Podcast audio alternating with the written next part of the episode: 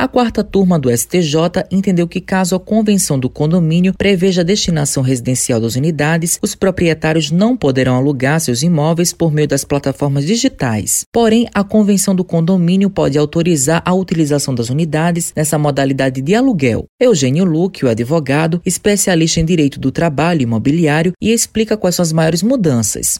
Eu acredito que a principal mudança após esse julgado do STJ seja a necessidade né, de adequação das convenções condominiais, de forma que essas questões, essas relações sejam tratadas de forma mais objetivas, né? até para não gerar dúvidas e evitar conflitos. É interessante que a convenção ela, ela diga expressamente qual a finalidade do condomínio, se é residencial, comercial, e também esse, esse tipo de, de, de locação por plataformas, né? disciplinar como se vai poder utilizar a plataforma Airbnb, e em caso positivo, e como seria um período mínimo né, de, de locação para evitar essa alta rotatividade de hóspedes e tudo mais.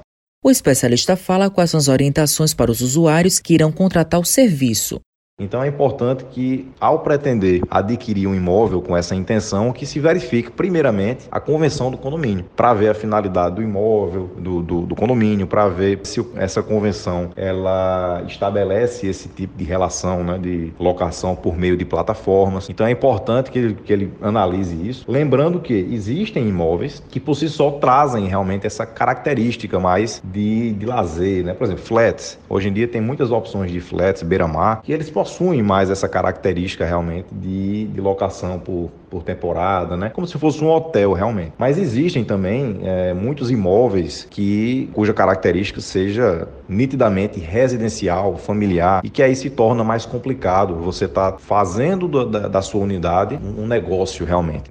Matheus Silomar para a Rádio Tabajaro, emissora da EPC, empresa paraibana de comunicação.